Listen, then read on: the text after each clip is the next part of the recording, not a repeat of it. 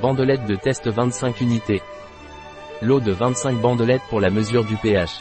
Bandelette de test du pH corporel 25 unités Il est recommandé de mesurer le pH soit par l'urine soit par la salive, toujours à jeun et l'idéal est de le faire deux ou trois jours de suite et de faire la moyenne. Il est recommandé de tremper la bandelette de test pendant seulement 15 secondes, soit dans de la salive, soit dans de l'urine, et de la comparer avec l'échelle de couleur fournie dans la boîte de bandelette de test. La couleur qui correspond le mieux à l'échelle de couleur sur la boîte est la mesure réelle. La valeur idéale du pH se situerait entre 6,75 et 7,25 dans l'urine et entre 7,0 et 7,5 dans la salive. Échelle de couleur. Un produit de Alka Nature. Disponible sur notre site Biopharma. Eh.